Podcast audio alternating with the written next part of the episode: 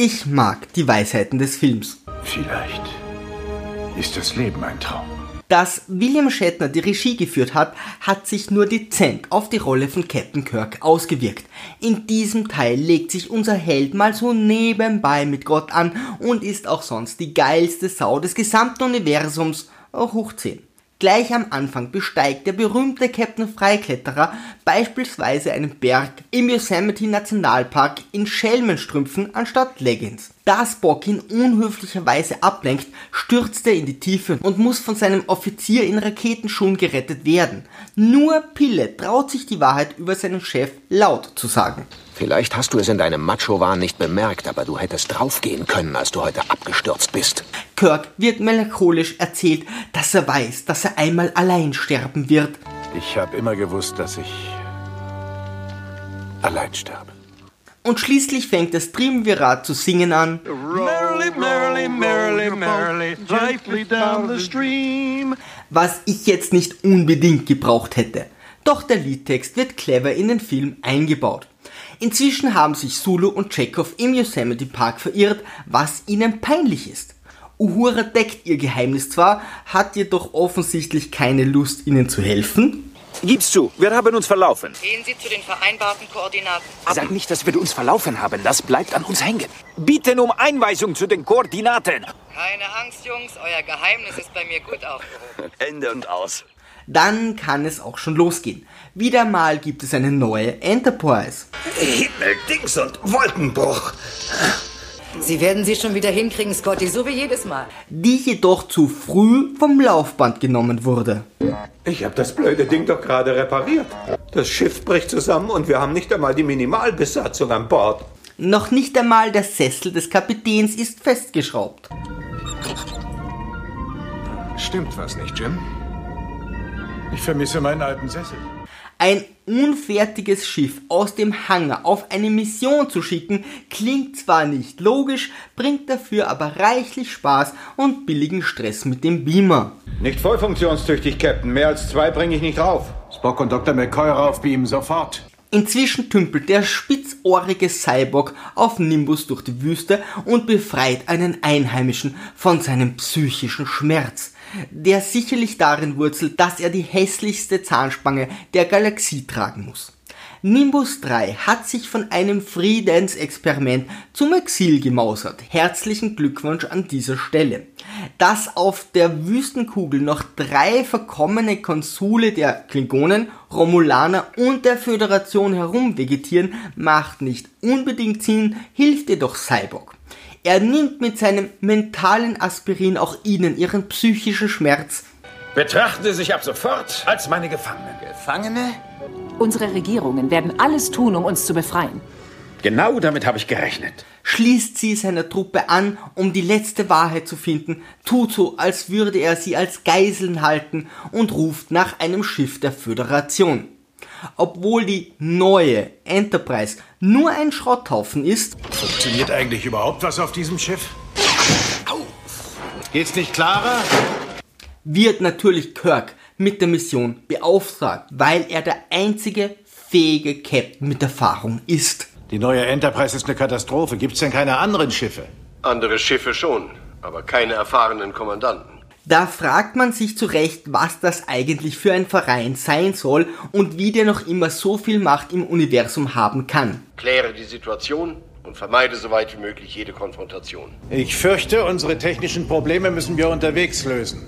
Spock glaubt nun Cyborg von irgendwoher zu kennen und gibt nur langsam weitere News preis.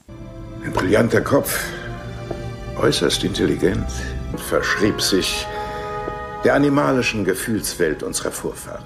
Die wichtigste Information unterschlägt das Spitzohr jedoch geflissentlich. Auf Nimbus angekommen, lenkt Uhura locker flockig Cyborgs gesamten Außentrupp mit einem Bauchtanz ab, auf den niemand im Universum gewartet hat.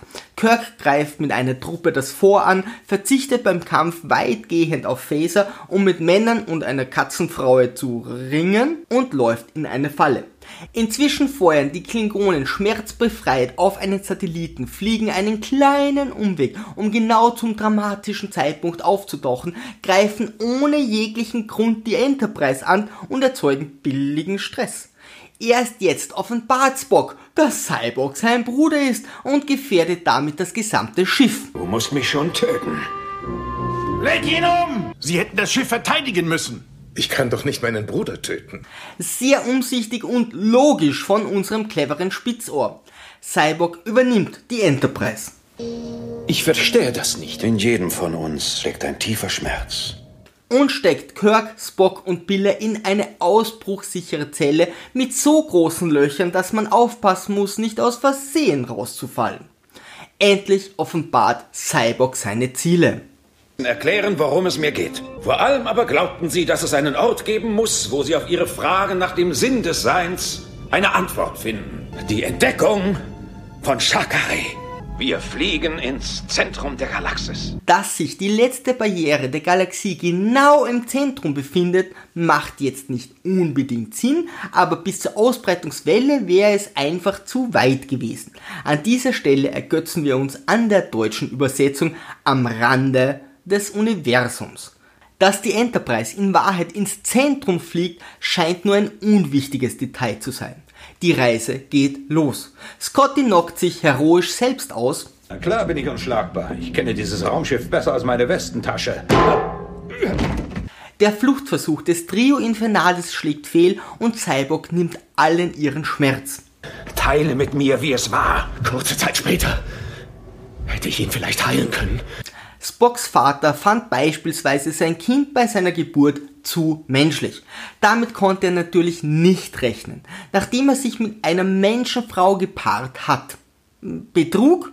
Selbstverständlich widersteht nur Shatner, ich meine Kirk, dem psychischen Hokuspokus, da er den Schmerz braucht, um zu wissen, wer er ist. Nette Weisheit. Jetzt haben Spock und Pille auch keine Lust mehr überzulaufen und stellen sich gegen den Guru. Cyborg hatte eine Vision von Gott bekommen. Ihre Vision? Ich habe sie direkt von Gott.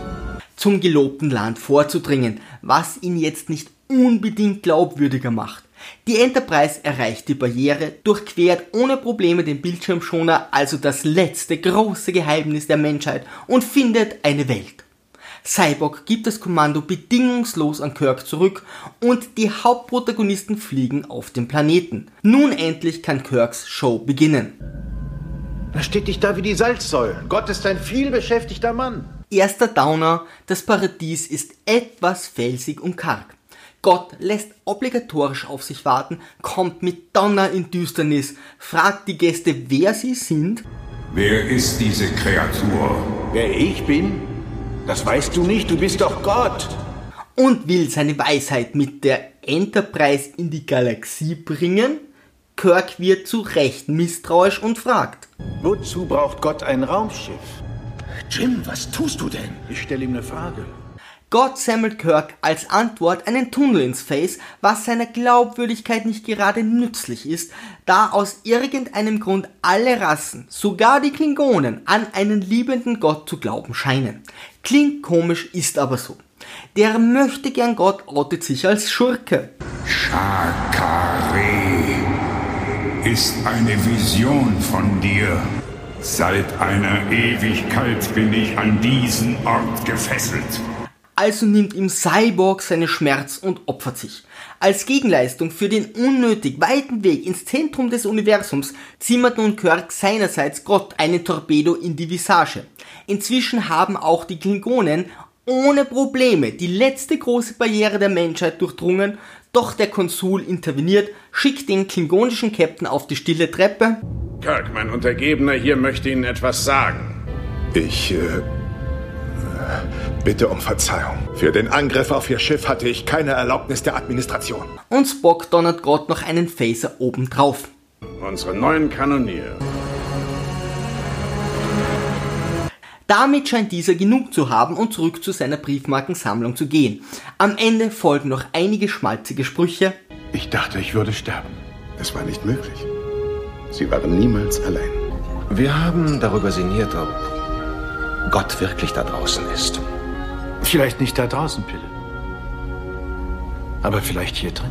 Und es wird noch ein letztes Mal gesungen. Row, row, row your boat gently down the stream.